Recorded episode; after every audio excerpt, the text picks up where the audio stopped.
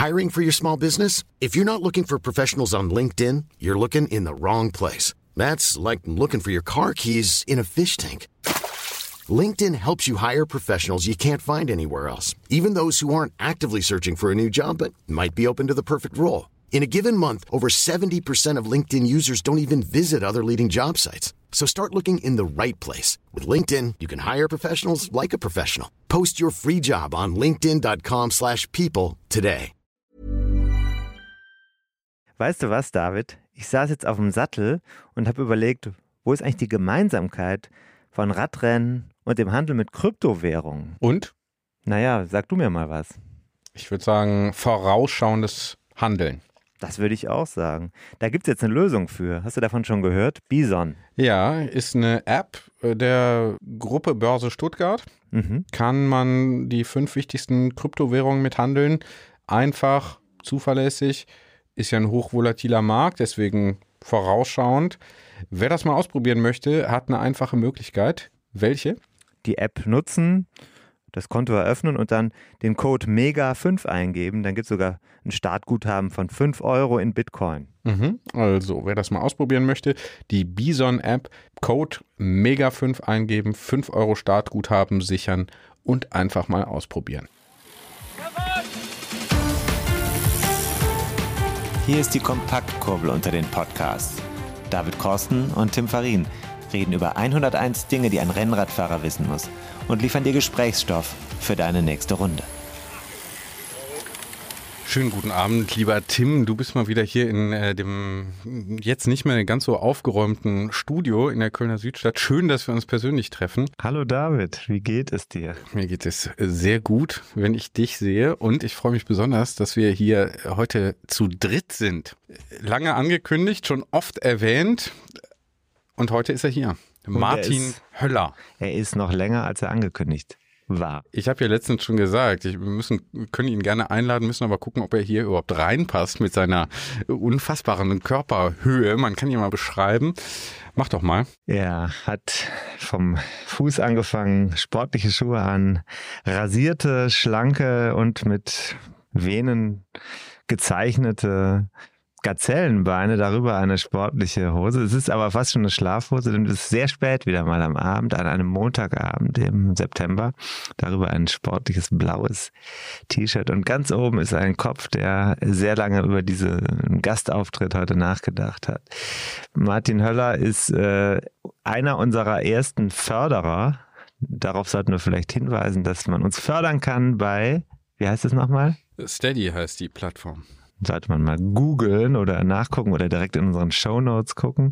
Martin unterstützt uns aber auch, weil er jemand ist, mit dem wir nicht, sondern ich gerne gemeinsam auch ein Hobby verbringe, leider viel zu selten, nämlich das Rennradfahren. Darum geht's ja auch in diesem Podcast, oder David? Ich glaube ja.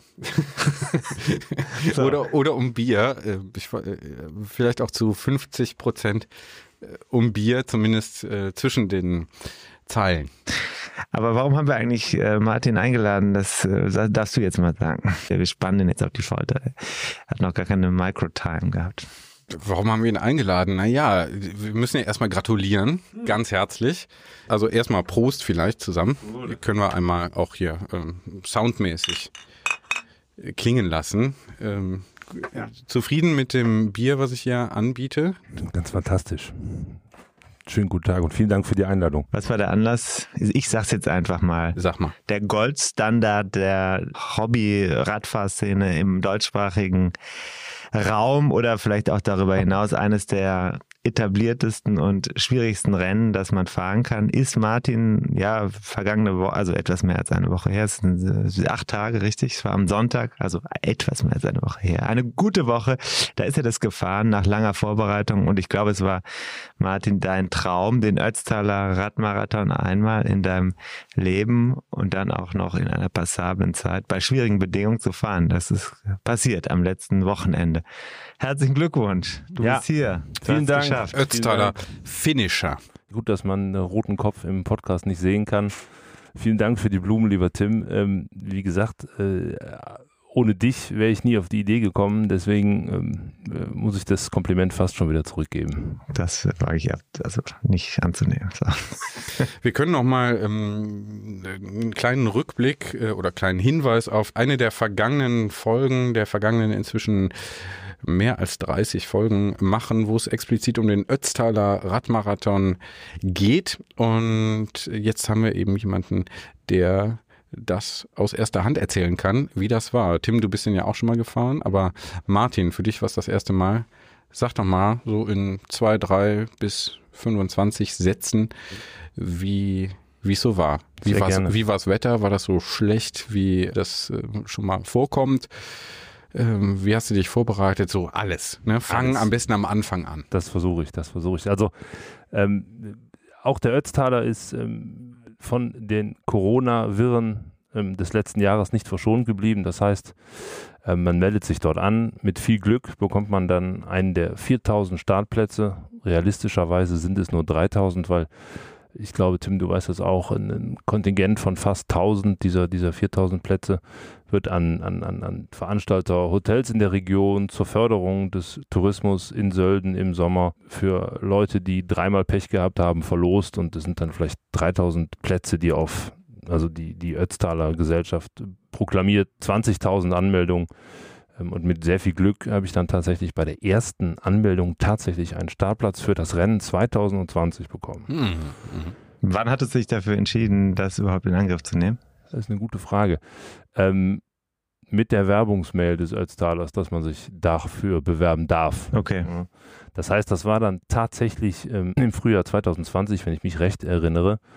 Und dann steigt man eigentlich schon äh, direkt in die Vorbereitung ein im Winter, was für mich neu war. Ähm, ich habe ein ganz schlimmes Kälteempfinden, wie viele Rennradfahrer äh, befürchte ich. Und ähm, der, das wird dem einen oder anderen, der sich auf ein ähnliches Event vorbereitet, ähnlich gehen. Man muss also äh, tatsächlich im Winter trainieren. Ja, das, äh, entweder macht man das draußen, der war ein harter Hund ist wie du, oder wie du, lieber David, oder man macht es tatsächlich dann äh, im Keller auf der Rolle und während die Familie äh, vor, der, vor der Glotze sitzt, ähm, äh, wischt man seinen eigenen Schweiß. Aber Moment mal, hast du direkt, als du gesagt hast, ich äh, gesagt hast, ich fahre den Ötztaler, deinen Stil des Trainings wirklich angepasst? Wurde es ernsthafter oder? Ja, das ist tatsächlich so. Die Angst ist ein starker Motivator. Angst. Ja. Mhm. Angst und Respekt dann bereitet man sich im Frühjahr natürlich vor, indem man sich dann äh, auch äh, auf Empfehlungen von Freunden und Beratern äh, mal mit einem Trainer zusammensetzt, was, wo man denn eigentlich steht. Ähm, man ist ja da eher subjektiv eingestellt, was die eigene Leistungsfähigkeit betrifft. Und habe dann tatsächlich einen Trainingsplan mir machen lassen, einfach als Orientierung, was, was, was kann man entwickeln und, und, und, und inwiefern ist es überhaupt möglich, seine eigene Leistung zu steigern, mit einfach die Sache nachher nicht ganz so wehtut, wie sie wehtun kann abgesagt wurde das Event dann, meine ich, relativ zeitnah, April, Mai, ich weiß es gar nicht. Und damit war klar, das Training war für die Katz, es findet in 2020 nichts statt. Und ähm, dann ist das Thema erstmal wieder eingeschlafen. Wie war das für dich, als das abgesagt wurde? Das ist eine interessante Frage. Ähm, einerseits ist die Vorfreude natürlich riesig auf so, ein, auf so ein Ding. Man bildet sich tatsächlich ein, dass man vorbereitet ist und möchte es dann auch ähnlich wie eine Klausur oder irgendeine andere Leistungsabfrage auch, auch abliefern. Gleichzeitig auch ein Stück weit ähm, habe ich dann interessanterweise im Herbst und im Frühjahr diesen Jahres festgestellt, wäre ich noch gar nicht bereit gewesen. Mhm. Das ist eine ganz interessante Erkenntnis, weil ähm, man doch tatsächlich sehr viel mehr trainieren und leisten muss, als man so spontan glaubt, wenn man sich für sowas, wenn man sich für sowas anmeldet. Und ich habe ein Stück weit mal überlegt, wer kann sowas tun, wem fällt sowas schwer und wem fällt sowas leicht. Mhm. Es ist für mich eine, eine, eine, Funktion der Lebensphase. Mhm. Das heißt, äh, ich weiß jetzt zufällig von euch beiden hier, dass ihr auch Kinder habt. Ich habe auch drei kleine Kinder. Die Vorbereitung findet im Wesentlichen ähm, auf Basis der Toleranz deiner Mitmenschen statt. Das heißt, wenn ich ein Student bin, Single und mich nur so durch die Kneipen fleze, ist eine Vorbereitung viel einfacher und viel leichter zu gestalten, als wenn ich ein 45 Jahre alter Mann bin, kleine Kinder habe, nebenbei noch selbstständig bin und eine Firma zu leiten habe. Das heißt, die, die, die Vorbereitung und die, die Annäherung an so ein Event ist tatsächlich viel schwieriger für jemanden, der eingebunden ist, als jemand, der nicht eingebunden ist. Sag mal, deine Trainingsstunden in der Woche. Gute Frage. Ungefähr. Was bedeutet das? Ist das ein kleiner Nebenjob? Also ich bin ähm, bis zum Ötztaler selbst gute 7000 Kilometer gefahren. Ähm, ab 1.1.? Ab 1.1.2021 und fast 100.000 Höhenmeter im Training. Jetzt bin ich zwei Meter groß und damit kein ausgewiesener Bergfahrer. Qua der Natur. Ich habe auch mal 108 Kilo gewogen. Ähm, mit sowas wäre das definitiv nicht möglich gewesen, so ein Event zu machen. Ähm, das Radfahren als Sport, als Passion ist im Prinzip aus einem Gedanken, meinen Körper wieder auf Vordermann zu bringen und nicht ja, in die zweite Lebenshälfte mit Übergewicht zu gehen, entstanden. Das heißt, es war erst, ähm, wenn ich ein bisschen ausholen darf. Bitte, bitte. Wir, wir unterbrechen dann oder schneiden alles raus. Aber erzähl Damit kann ich leben. Nein, nein, das heißt, im, im, Prinzip. David produziert das ja alles sauber. Das heißt, da wird am Ende ganz viel rausgeschnitten. Damit kann ich auch leben. Das heißt, der ein oder andere Hörer der nicht nur auf Radsport gepolt ist und nichts anderes tut, ähm, wacht eventuell auch des einen Morgens auf, sitzt auf seinem Bett, schaut auf seinen Wanz und denkt sich, das kann so eigentlich für die zweiten Lebenshälfte nicht weitergehen. Ja, jetzt wissen wir alle, dass eine Gewichtsreduktion ähm, in einer Lebensphase mit vielen Verantwortlichkeiten ähm, zu, zu 80 Prozent Ernährung ist und zu 20 Prozent nur Sport. Ja, das war der Beginn im Prinzip. Und diese 20% Sport haben dann ein Eigenleben entwickelt, weil ich bin jetzt irgendwo bei 80 Kilo. Dann kommt man mit reiner Ernährungsumstellung nicht mehr weiter. Dann wird aus dem Sport eine Lust und eine Leidenschaft und dann kommt, um im Prinzip sein, einfach nur sein, sein wie soll man sagen, seine Disziplin zu halten, kommt dann so ein Event ganz natürlich auf die Tagesordnung. Aber als Mittel zum Zweck. Aber so ein Event, das ist ja jetzt das Event. Das ist ja das, also alle, die darüber gelesen haben, die das hören, schreiben oder äh, im Fernsehen darüber, im österreichischen Fernsehen kann man es ja auch sehen, diese, die betonen ja immer alle und die erkennen immer alle, welchen, welche Qual das eigentlich auch mit sich bringt. Das heißt, du hast auch eben das Wort muss ein oder zweimal äh, genannt. Äh, das ist ja jetzt nicht nur eine, eine Funktion des Spaßes, es ist was anderes als meinetwegen Sex. Obwohl, das weiß ich jetzt nicht so gut. Oder Bier trinken, Bier trinken ist, glaube ich, besser.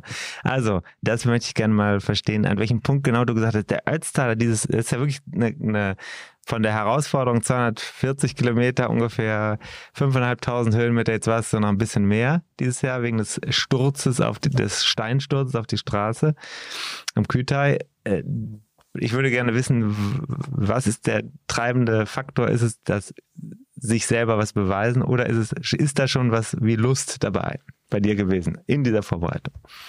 Also zunächst einmal glaube ich, dass diese Veranstaltung aus Marketing-Sicht fantastisch aufgezogen ist. Ob das jetzt das härteste Radrennen in Europa ist, ähm, kann ich nicht einschätzen, weil ich noch kein anderes großes Radrennen ähm, mit ähnlichem Umfang gefahren bin. Also eine Alpenbrevet Gold oder Platin Tour ist bestimmt nicht viel leichter.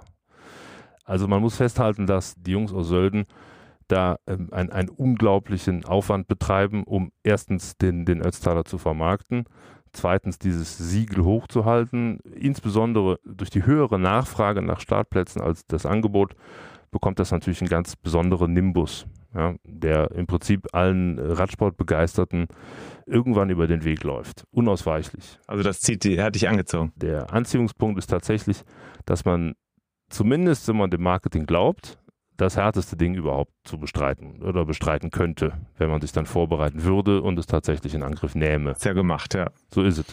War aber nicht dein erstes Rennen, ne? Äh, spur mal kurz zurück. Ihr seid ja schon auch eine, äh, ein anderes Rennen gefahren. In Italien wart ihr. Wie würdest du das vergleichen? Fauste Copy. Vielleicht fangen wir ein bisschen weiter oder ein bisschen tiefer an in der Kategorie. Ähm, rund um Köln oder ähnliche Jedermann-Rennen, ähm, rund um den Hänger Tor, Turm damals, mittlerweile Eschborn, Frankfurt, das sind so diese, sage ich jetzt mal, um die 100 Kilometer, ein bis 2000 Höhenmeter Rennen. Da kann man Rennluft schnuppern, da merkt man, ob man Freude hat, sich so ein bisschen zu messen und dann am Ende des Tages seinem, seinem gockeligen Gehabe auf dem Fahrrad hinterherlaufen möchte. Die bist du auch gefahren dann, das war so der Einstieg. Die bin ich auch gefahren, das ist dann aber äh, nicht ganz so ernst zu nehmen, das kann man mal so fahren, behaupte ich jetzt mal, ohne überhaupt irgendwem na zu nahe treten zu wollen. Mhm, da ich jetzt Einspruch äh, ein, äh, wenn es ist ein anderes Rennen, ne? Es ist ein anderes Rennen, das heißt, du wirst mit Sicherheit als Ötztaler äh, Top-10-Fahrer es schwer haben, bei dem Eschborn Frankfurt Jedermann-Rennen äh, die Spitzengruppe zu halten. Das ist eine ganz andere Charakteristik. Genau, also das heißt, das Rennen ist, schneller. Ist auch ein ernstzunehmendes Rennen, da in der ersten Gruppe zu fahren oder so, erfordert eine ganz andere, also ist auch eine taktisch andere Leistung und einfach eine Fähigkeit, da diese, diese Spitzengruppen zu halten und drin zu sein und das auch taktisch sich einzuteilen. Du blickst natürlich jetzt aus dieser Bergziegen-Kategorie darauf, ne? Das ist richtig, ja. ja ich glaube, es geht, ich glaube, ich, ich, ich gruppiere die oder ich, ich, ich ordne ein Rennen nicht nach dem, nach einer Siegeschance oder nach einer Führungsgruppe ein, sondern ähm, ein Rennen bestreiten zu können, um überhaupt die Leistung zu bringen. Ich glaube, das ist dann, darauf kann man sich einigen.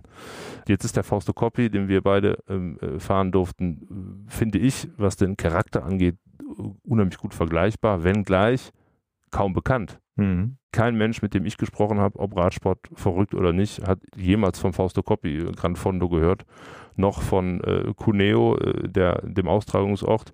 Ähm, die nächste bekannte Größe war dann der Landstrich Piemont. Ja.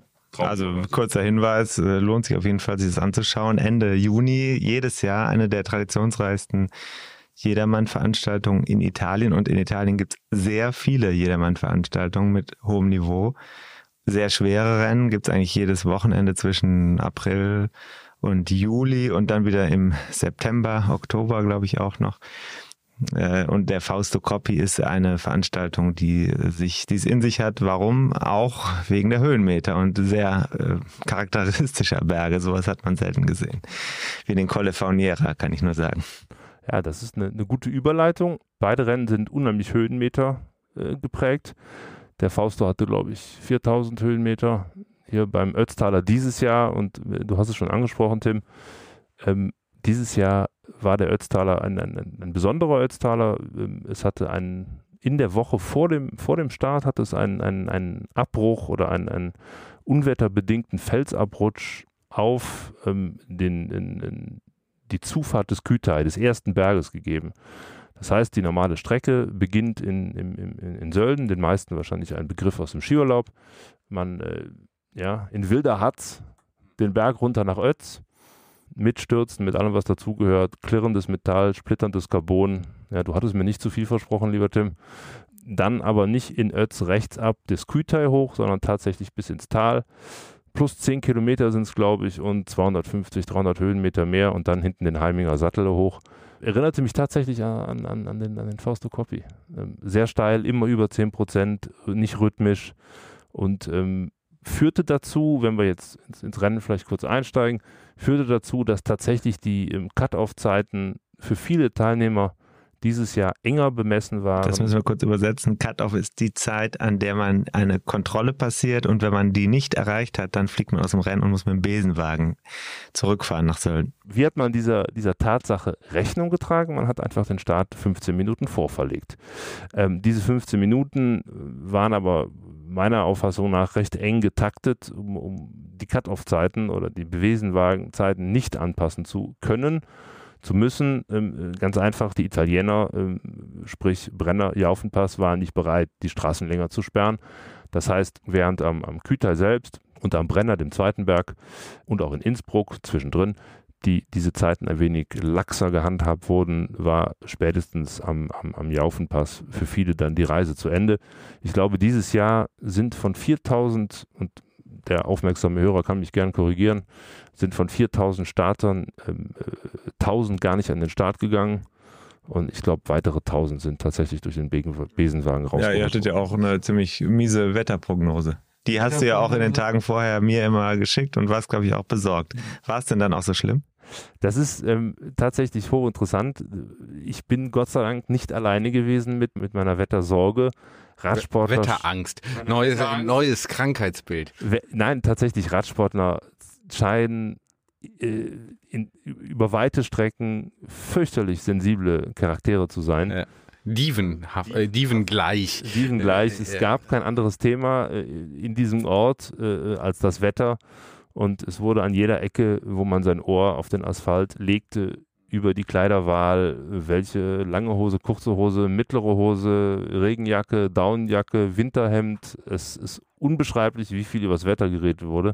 Moment mal, aber habe ich das äh, gerade richtig verstanden, dass äh, das, das so, also Scarcity ist ja ist das ist ja das Ding beim Ötztaler, also äh, wenige Plätze verfügbar, viele Anmeldungen und dann von denjenigen, die äh, dann Platz ergattern, kommen dann einfach tausend nicht? Habe ich das richtig verstanden? Das ist für das ist ja unvorstellbar. Das ist unvorstellbar. Ja, das müssen, also als ich war mal bei, habe eine Reportage gemacht über den Besenwagen, da hat das, das war so scheiße das Wetter, das hat also die ganze Nacht durchgekübelt und am Start waren äh, über, ich glaube, es war fast die Hälfte der Teilnehmer oder also, also 1000 waren schon auch nicht am Start an dem Tag, mhm. weil es war klar und ich weiß nicht mehr genau, aber es war auch dann nochmal so viele sind am Kühlteil ausgestiegen, weil es einfach so miserabel war. Das ist natürlich eine Kalkulation wenn du dir nicht zutraust, 240 Kilometer unter den Bedingungen zurückzulegen, weil du weißt, das wird der schlimmste Tag in deinem Leben, ja. dann ist es vielleicht eine vernünftige Entscheidung. Könnte sein. Auf der anderen Seite, Martin hat ja gezeigt, dass es um mehr geht. Also der schlimmste Tag in meinem Leben war auf der Junkersdorfer Kirmes gestern in der wilden Krake. Da habe ich mehr gelitten als am Ötztal, wenn ich das so sagen darf. Mit meinem Sohn, Wichtige neun Jahre Botschaft alt. für die Ganz wichtige Botschaft. Aber um auf deine Frage zurückzukommen, David, es ist, es erstaunt tatsächlich, dass tausend Leute sich diesem Drama hingeben, sich insbesondere auch ja ein Jahr lang plus minus vorbereiten und dann im Bett bleiben. Mhm. Das ist wirklich zu 100 Prozent der Wettervorhersage geschuldet. Mhm. Die zudem, und jetzt komme ich, äh, schließe den Bogen, die zudem noch völlig falsch war. Also es gab am, am Abend ein, ein, ein Fahrerbriefing, ein, ein virtuelles Fahrerbriefing, ja, online, Corona-bedingt. Und die, das Fahrerbriefing schloss mit dem mit aller Spannung erwarteten Wetterbericht für den Ötztaler für jeden Berg. Die Wetterfee lag bei drei von vier Bergen völlig daneben. Das heißt, wir hatten ähm, Küter trocken, Brenner trocken, Jaufen trocken, 27 Grad äh, in St. Leonhard unten im Südtirol. Ja. Man sah äh, Menschen, die ihre Winterhosen abschnitten. Mhm. Und dann hoch, ähm, das Timmelsjoch hoch, auf halber Strecke leichtes Nieseln, nach oben dann einsetzender Regen. Vor dem Tunnel, die Experten wissen, wo das ist, da hat man es dann fast geschafft. Da ist man dann auf fast 2400 Höhenmetern, einsetzender Schnee, 0 Grad. Blieb natürlich nicht liegen, pfiff einem aber. Und dann in der Abfahrt konnte das Motto wirklich nur sein, alles was, alles was man fand, ja, äh, sich anzuziehen und bei strömendem Regen und einem Grad dann nach Sölden hm. ins Tal zu rauschen. Interessant fand ich, dass selbst dann noch, wo man eigentlich mental ja denkt, jetzt geht's nach Hause unter die Dusche, noch Leute aussteigen. Ja, und jetzt schöne Grüße an den Mann mit den schönsten rasierten Beinen in der Podcast-Geschichte, zumindest dieses Podcasts. Darf ich sagen, Philipp Hümpendahl. Philipp Hümpendahl ist ja genau das geschehen. Er hat nämlich nicht ausreichend Kleidung dabei gehabt in der Abfahrt vom Timmelsjoch nach Sölden hat mich noch überholt, gegrüßt und auf dem Weg hinunter unter genau den gleichen Bedingungen. Es hat oben geschnien, wie die Tiroler sagen. Mhm. Und ähm, ja, dann ist er da unten irgendwo an einem Rettungswagen angehalten von Passanten mitgenommen worden, die haben ihn ins Hotel gebracht. Ich glaube, man hat ihm sogar angeboten, noch ins Ziel zu fahren, aber er wollte das dann nicht mehr. Mhm. Also er ist unterkühlt. Das passiert und das ist dann keine Frage von Weichheit, sondern das ist dann sogar eine vernünftige Entscheidung, weil mhm. Versteuern äh, in der Abfahrt kann eben richtig teuer werden. Da spielen sich also wirklich herrliche Szenen ab. Ähm, ja, Dramen Radsportler. Aber ich muss mal sagen, zur Wetterprognose, da hätte ja der Blick in die Geschichte gereicht. Bismarck soll ja mal gesagt haben, äh, also das kaiserliche Meteorologische Institut verboten haben, geschlossen haben mit der Begründung, es sei nicht angängig, dass sich eine Reichsbehörde so häufig irre. Zumal es auch belustigend war, sich dann äh, Leute anzusehen, die morgens schon am Start äh, mit einem in Frischhaltefolie eingepackten Helm hm. äh, da begeben haben. Sowas habe ich noch nicht gesehen. Das hat dann schon fast wieder Freude gemacht auf den nächsten Regen, um zu sehen, ob die ganzen Konstruktionen halten. Äh, ohne jetzt hier, ohne jetzt hier äh, zu viel äh, Positivity zu verstreuen. Also ich erinnere mich an einen kurzen Anruf bei dir, habe dir da meine Misere geschildert und sagte, jetzt heul doch nicht rum, das Wetter ist, wie das Wetter ist. Jetzt fahr halt. Was dann im Ende des Tages äh, äh, die ganze, die ganze Lehre ausgedrückt hat. Und am Ende des Tages Ähm, Ist der Tim unerbittlich, ne? Tim unerbittlich Ja, und auch Hart hier- gegen sich selbst und gegen hier- andere. auch hier wieder ähm, jetzt mit dem Auch im Podcast. Philipp Hümpendahl ist wirklich eine interessante Geschichte, weil mir natürlich auch kalt dann war und mir das Wasser aus den Schuhen lief. Ähm, ich aber noch so dick eingepackt war, dass ich durch äh, einfach äh, ja, Gas geben wieder aufgewärmt bin. Das ist auch eine interessante Erkenntnis gewesen. Ich war auch, äh, habe auch gut geschlottert und bin dann einfach nicht langsamer, sondern habe versucht schneller zu werden und dann ging es dann auch irgendwie. Und vielleicht, last but not least, ist es wirklich ähm, auch als erwachsener Mann ähm, man fühlt sich wie ein kleines, fröhliches Kind, wenn man da durchs Ziel fährt und, und die Leute äh, einem dazu jubeln und man es dann tatsächlich geschafft hat, was man sich vorgenommen hat. Glückwunsch nochmal. Ja, Also es ist ja wirklich, es, ich kann nur sagen, ich, ich finde es auch mega. Ich würde es gerne nochmal machen. Ich hätte es gerne dieses Jahr auch mit dir zusammen gemacht. Äh, ich muss nochmal nachfragen nach deinem, äh, nach deinem Lebenswandel in diesem Jahr. Ja, wie ernsthaft war das? Also wir waren ja zusammen beim Fausto Coppi und da habe ich schon gemerkt, ähm, Bier vor dem Rennen, da warst du vorsichtig mit. Aber du warst ja noch in der Vorbereitungsphase. kann dir, ich kann das, ich stehe dazu, ja. Ich trinke sehr gerne Bier. äh, auch, Wichtig. auch mit Alkohol. Ich habe, äh, hab da, es hat, einen, es hat definitiv einen Platz in meinem Herzen. Ich bin da nicht päpstlicher als der Papst, dass ich äh, in Sichtweite eines Rennens keinen Alkohol trinke. Das halte ich für Kokolores. Was ich nicht tue und nach wie vor nicht tue, egal ob vor oder nach dem Rennen, ich esse keine Süßigkeiten oder nur sehr wenig. Ich esse abends keine Kohlenhydrate. Ich verzichte gänzlich auf äh, Kartoffeln, Reis, äh, Nudeln und ähnliches abends. Abends bei mir äh, auf dem Ernährungsplan stehen keine Säfte, keine Cola oder ähnlicher Schrott. Ähm, das wesentliche Geheimnis, um sich im hohen Alter ja, in Form zu halten, ist ganz einfach, der Stoffwechsel muss für einen, 45 Jahre, der Stoffwechsel muss für einen arbeiten und man darf dem Körper abends keine Kohlenhydrate geben, um die Fettverbrennung im Schlaf für sich arbeiten zu lassen. Das ist die relativ einfache wie auch geniale Strategie. Du hast eben das Wort 108 gesagt oder die Zahl 108 gesagt, Kilogramm. Das ist ja die Substory, die hier gerade mitläuft, ne? Äh, für viele Menschen, die den Sport jetzt äh, ja anfangen, ist es ein Motiv. Die sagen, wir wollen gesünder leben und auch abnehmen.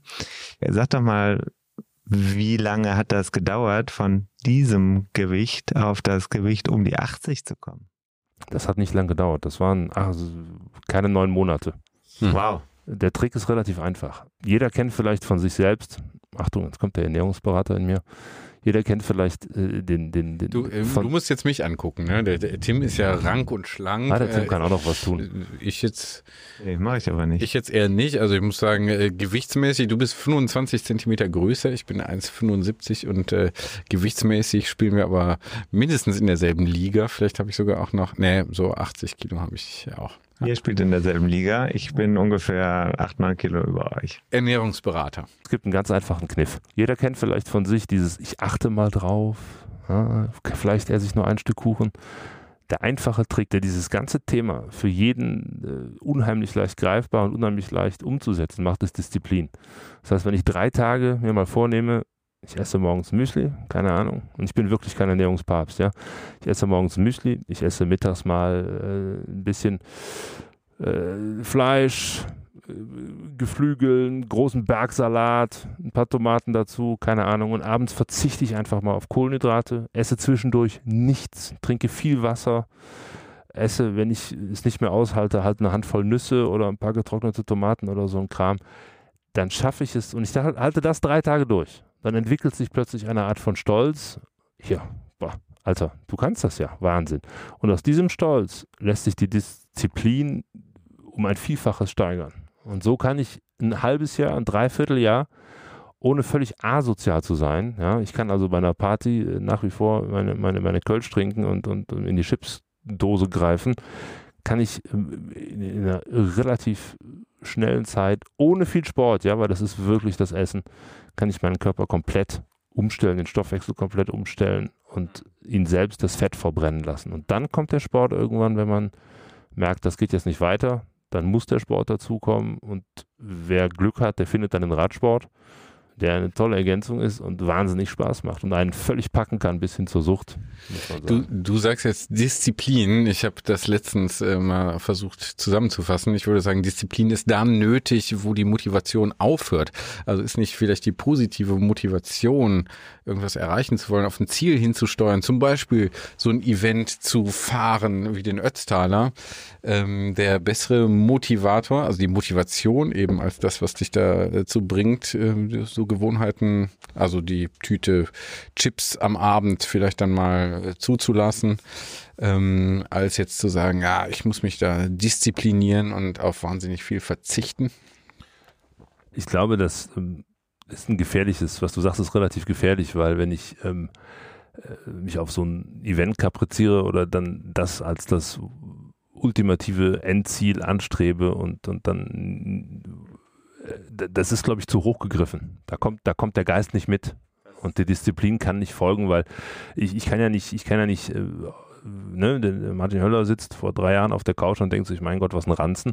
Da kann ich mir nicht den Ötztaler vornehmen. Genau, das ist, das ist da fehlen sieben weg. Schritte dazwischen. Das ist, ich glaube, das ist zum Scheitern äh, gilt für alles, was, also das, da muss ich jetzt Martin zustimmen, wenn wir auch in äh, vielen Details dieser Lehre vielleicht auseinandergehen. Das Thema Gewicht sehe ich im Hobbyradsport manchmal ein bisschen anders, aber das stimmt vollkommen. Also du kannst nicht diese Ziele so hoch setzen. Das ist einfach unvorstellbar groß, angsteinflößend du weißt ja gar nicht, welchen Weg du dahin wählen sollst. Viel besser ist es tatsächlich jeden, jeden Gang nochmals, also jeden mittags, morgens, mittags, abends überlegen, was kann ich anders machen. Das ist ja klar bei der Ernährung und dann ist es auch, das sind die kleinen Erfolge, ne? damit kannst du Schritt für Schritt weiterkommen. Mhm. Und das gilt ja für den Sport im Übrigen auch. Also wenn du einsteigst, ähm, dann kannst du dich nicht an diesen ganz großen Zielen orientieren, weil du zerbrichst daran. Du kannst nur den, den Hügel in Berrenrad beim nächsten Mal vielleicht zweimal hochfahren, den du beim ersten Mal nur einmal geschafft hast. Und ähm, das sind die kleinen Erfolge und die verstetigst du aber. Das ist halt Motivation im Sport. Aber äh, noch wichtig ist natürlich das Thema Fettverbrennung und Fetthaushalt. Da müssen wir jetzt mal gucken. Ähm, da haben wir ja den Sebastian Weber auch, der hat ja auch ein bisschen was dazu gesagt zur Bereitstellung und äh, Trainingsintensitäten. Das ist natürlich auch eine wichtige Sache. Äh, man, man ist hier ja dann äh, ganz schnell äh, in hochwissenschaftlichem Denken. Ne? Also wenn man jetzt überlegt, welches Essen zu welcher äh, Belastung und so weiter dazugehört, dann äh, musst du ja wirklich da dich voll reinfuchsen oder vielleicht auch nicht. Ich glaube, man kann einen Ötztaler machen, wenn man sagt, naja, ich vertraue auf meine Erfahrung und ich halte mein Gewicht von 88 Kilo. Was sagst du, Martin? Ich gebe dir da recht. Also ich habe mich da mitnichten reingefuchst, was eine optimale Ernährung für einen Sportler ist. Ganz im Gegenteil, ich esse tendenziell viel zu wenig nach dem Training, während des Trainings und vor dem Training. Und, und sehe das immer noch unter der Maxime, der, äh, dass ich mich irgendwie in Form halte. Ja, ohne unbedingt das auf den Ötztaler auszurichten. Also es ist sicherlich ratsam, sich da, wenn man das, wenn man sowas in einer wirklich wilden Zeit schaffen will, von unter neun oder unter zehn Stunden, muss man das sicherlich tun. Wenn man das im Hobbybereich betreibt, wie du und ich, kann man sich da, glaube ich, auf sein Körpergefühl verlassen und ähm, tatsächlich mit einer Ernährung am Renntag so einiges wieder rausholen, was man vorher vielleicht zu wenig gegessen hat. Ganz wichtige Lehre bei sowas, ähm, wer sowas mal vorhat, man muss sich derart vollstopfen mit Riegeln, Käse, Käsebroten, Keksen, was geht. Als Faustregel, der Körper kann 500, 600 Kalorien vom Vortag speichern.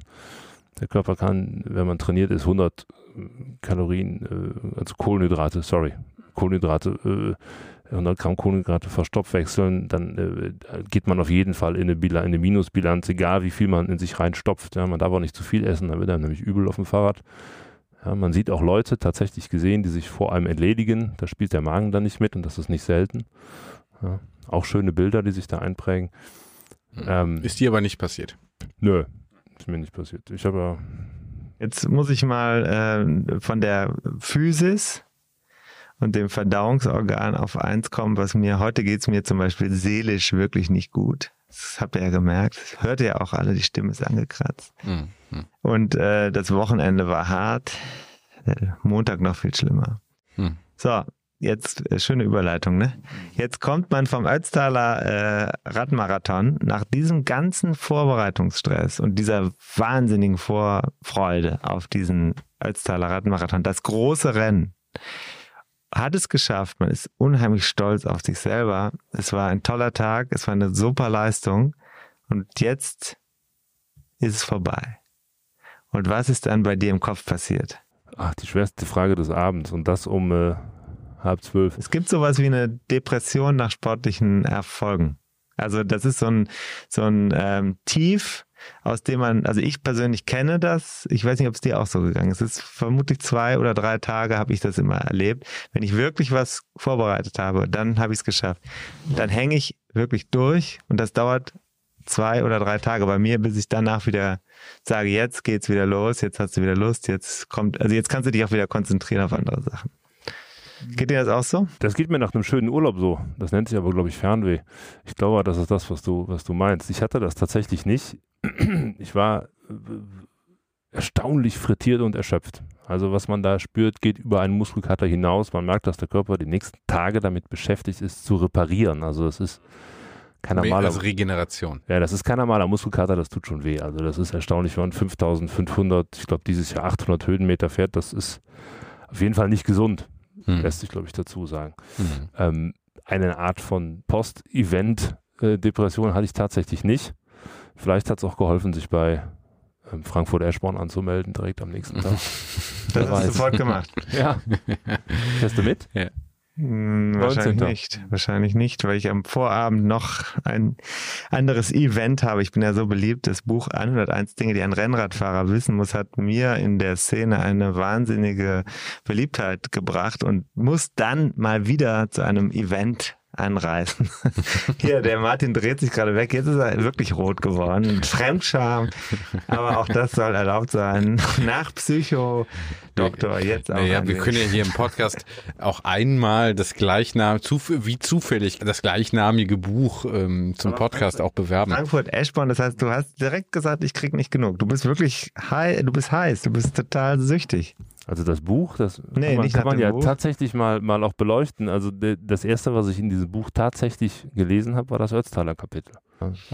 Ja, Mythos. Also Größe nach Sölden, die haben, glaube ich, immer noch nicht unsere Podcast-Episode verlinkt. Jetzt wird es langsam mal Zeit. Mehr können wir nun wirklich nicht tun. Aber du hast äh, ein T-Shirt an, da steht drauf No Pain, No Zufall. Gain. Das ist reiner Zufall. Das ist vermutlich reiner Zufall, vielleicht aber auch äh, unbewusst hier ähm, so gewählt. Bringt mich aber zumindest auf das Stichwort, was du eben schon genannt hast. Also mehr als ein Muskelkater, hast du gesagt, also wirklich Schmerzen. Wie war es denn beim Rennen? Das würde mich jetzt nochmal interessieren. Also ich kenne das so, dass es, also ich sag mal, das Anstrengendste, was ich mal so gemacht habe, war ein Halbmarathon, ohne jetzt sehr intensive Vorbereitungen. Zweimal die Woche bin ich da irgendwie gelaufen und so. Da muss ich schon sagen, das ging. War danach, danach war ich sehr hungrig und danach tat mir auch ziemlich viel weh. Während des Rennens geht's natürlich, ne? Ist das beim Radfahren auch so? Oder? Ja, also absolut. Ich, ich, ich, äh, ich fand, das ging wirklich. Also es liegt, glaube ich, jetzt kommen wir wieder darauf zurück, Höhenmeter sind eine Funktion von Gewicht ja, hm. und Watt. Das, das Watt kann man trainieren, das Gewicht ist, ist, ist die Disziplin, die man braucht. Und ich glaube, das ist äh, ich bin wirklich, ihr kennt mich, ich bin kein Radsport-Nerd, der nichts anderes im Leben macht. Ganz im Gegenteil, das ist ein Hobby. Wie auch, ne? Das ist vielleicht ein Hobby, das, das was, andere Thema, was wir haben. Was, was weit hinter Familie und Beruf rangiert. Ähm, ich betreibe es nur insofern ernsthaft, als dass ich die Vorbereit oder die, die Voraussetzungen versuche zu schaffen, indem ich mich halt möglichst schlank und rank an so einen Start stelle. Und ähm, ähnlich wie beim, beim, beim, beim Gran Fondo Fausto Coppi, man kommt dann ins Ziel und, und, und, witzigerweise, auch wenn man vorher natürlich ein bisschen beißen musste, denkt man, man könnte eigentlich nochmal ein Stück fahren, weil es einfach so Spaß macht. Hm. Ich habe auch schon andere Erfahrungen gemacht, aber dann weißt du auch, wie dein Trainingsstand ist. Also das ist dann ganz eindeutig so. Ähm, beim Fausto Coppi jetzt zum Beispiel, da war ich jetzt ein bisschen langsamer als du, aber hatte nicht das Gefühl, da in irgendeiner Form ähm, über die Grenze gefahren zu sein. Letztes, vorletztes Jahr beim Lama Mod beispielsweise habe ich, das ist auch publik so veröffentlicht worden. Mhm. Ich hatte meine Karriere am Aufstieg nach Alpe d'Huez beendet, weil ich gesagt habe, es hat so keinen Sinn mehr. Das Radfahren ergibt keinen Sinn mehr. Ähm, kurz danach habe ich die Karriere wieder gestartet, nach dem ersten Comeback. Im Zelt. Ja, Ähm, Direkt aber, Anschluss. nein, aber das ist, äh, was ich noch sagen will, das eine ist natürlich das ganz klar, das, also es ist eine physikalische äh, Formel. Auf, das, auf der anderen Seite ist es aber auch, die kannst du natürlich auch beeinflussen, einfach durch Training. Also selbst wenn du durch eine vernünftige Trainingsvorbereitung, Belastungen am Berg beispielsweise, das ist ja was, was man übt und damit eben auch die entsprechenden äh, ja, Stoffwechsel- und muskulären Vorgänge äh, trainiert aber auch die mentale Seite trainiert. Ne? Also das ist auch nicht zu unterschätzen. Das heißt, die, dieses Knacken von Bergen, das haben wir ja auch schon besprochen, das, ähm, das gehört dazu. Und das ist etwas, was für EinsteigerInnen natürlich besonders schwer zu handhaben ist. Das ist aber die Lust, die Berge Ja. zu fahren. Das ist ja, das Haupt, das Salz in der Suppe. ne? Aber ähm, gab's denn, gab's denn auch mal so den Moment, das hast du eingangs ja schon gesagt, ähm, vorm Rennen, während des Rennens wahrscheinlich weniger, äh, aber Angst. Inwiefern spielt das eine Rolle? das ist eine ganz, das ist keine subtile Angst, das ist eine ganz greifbare Angst. Das ist nicht die Angst, dass man es nicht schafft, das ist nicht die Angst, dass irgendwas wehtut, das ist die Angst, dass man sich auf die Glocke legt. Wer, wer sowas schon mal gemacht hat, wer sich sowas schon mal im, im, im Fernsehen angeschaut hat, gerade bei den Abfahrten, da ist viel Testosteron im Spiel.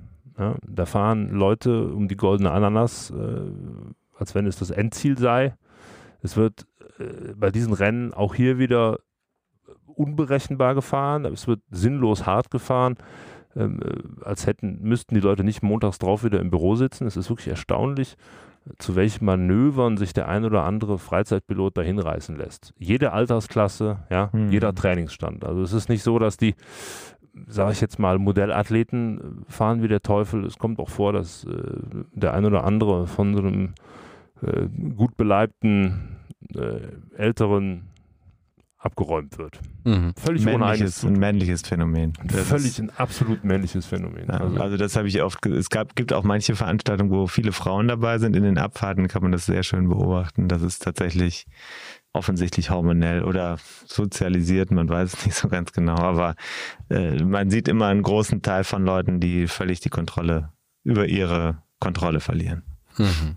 Das ist auch dann irgendwo, das ist auch nicht mangelndes fahrerisches Können. Das ist tatsächlich äh, völlig triebgestörtes Verhalten. Ja, ist eine Haltungsfrage. Ne? Ja. Mhm.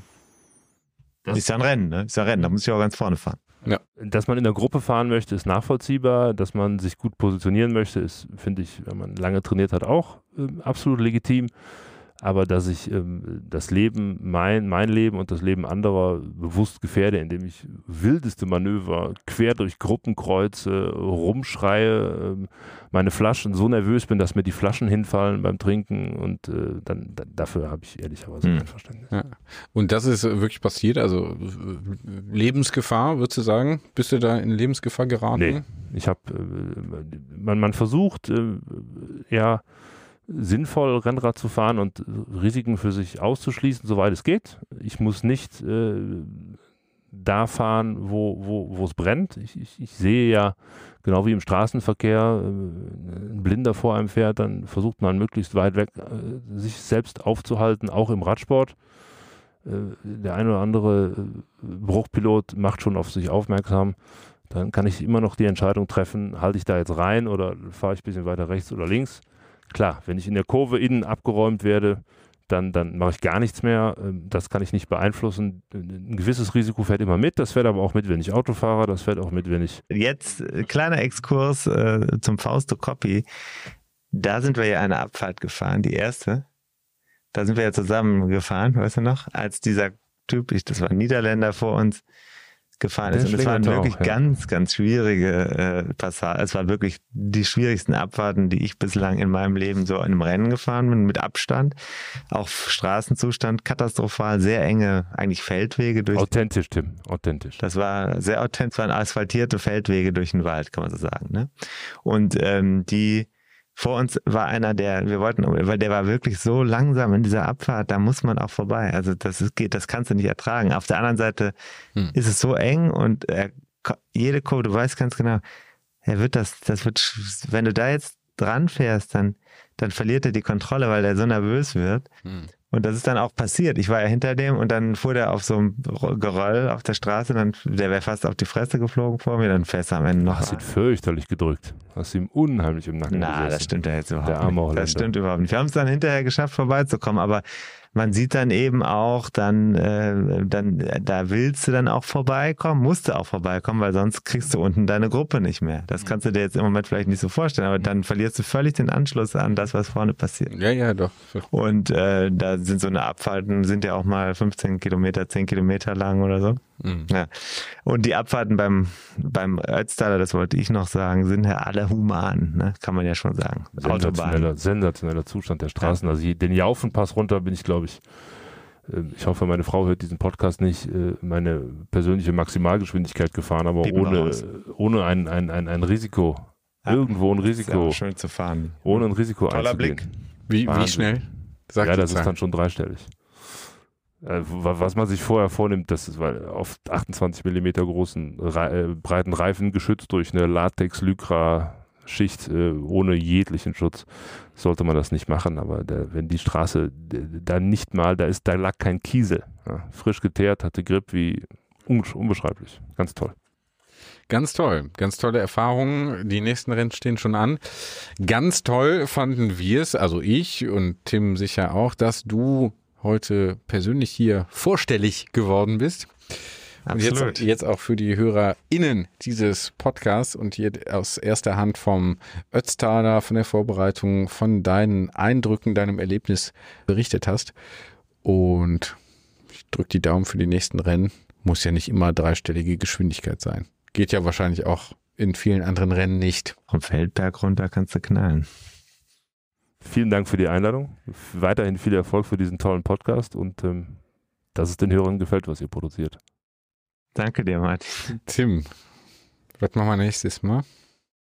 Äh, wir machen äh, was ganz anderes.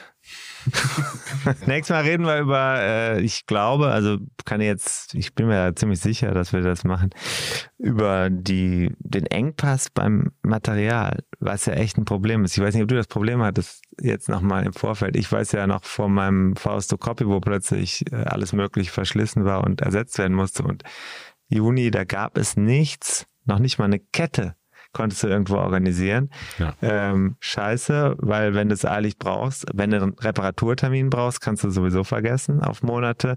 Warum ist das eigentlich so? Das würde ich gerne herausfinden. Sprech dann mit Markus Fritsch, das kündige ich jetzt schon mal an, von Velo bis dem Branchenmagazin. Mhm. Sehr schön. Freuen wir uns drauf, wieder pragmatisch, wieder was aus der Lebenswelt der RennradfahrerInnen.